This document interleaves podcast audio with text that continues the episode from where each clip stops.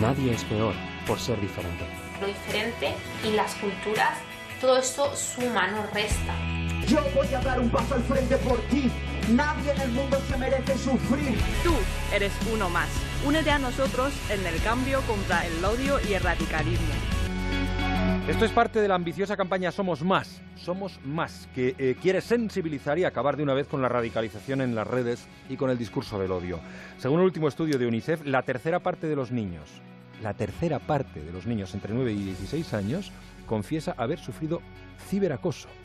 Para evitarlo, los educadores de aula intercultural quieren cambiar el comportamiento de los jóvenes en Internet y fomentar el respeto, la tolerancia y la diversidad. Para ello han recurrido a la ayuda de los que mejor se mueven en este territorio, varios youtubers de moda, con Arcano, el rapero, que es mucho más que eso, vaya tipo eh, interesante, genial y solidario. Algún día le tenemos que traer al programa a la cabeza. El rapero Arcano cuenta a los chicos que se hizo famoso con solo 15 años. Ahora, 10 después, y con 423.000 seguidores en su canal de YouTube, Arcano tiene claro un mensaje para los adolescentes. Que den a los comentarios negativos en las redes la importancia que merecen, es decir, ninguna.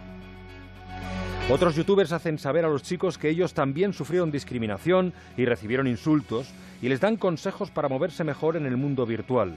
Insisten a los jóvenes, a los chavales, en que no es posible gustar siempre a todo el mundo, pero hay que mostrarse como uno es. Los youtubers recomiendan incluso no borrar los comentarios malos, ya que esos también te ayudan a crecer.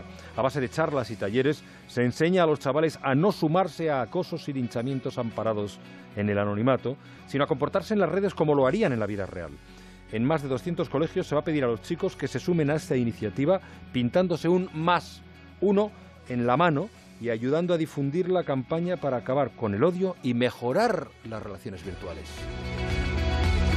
Más de uno. Juan Ramón Lucas.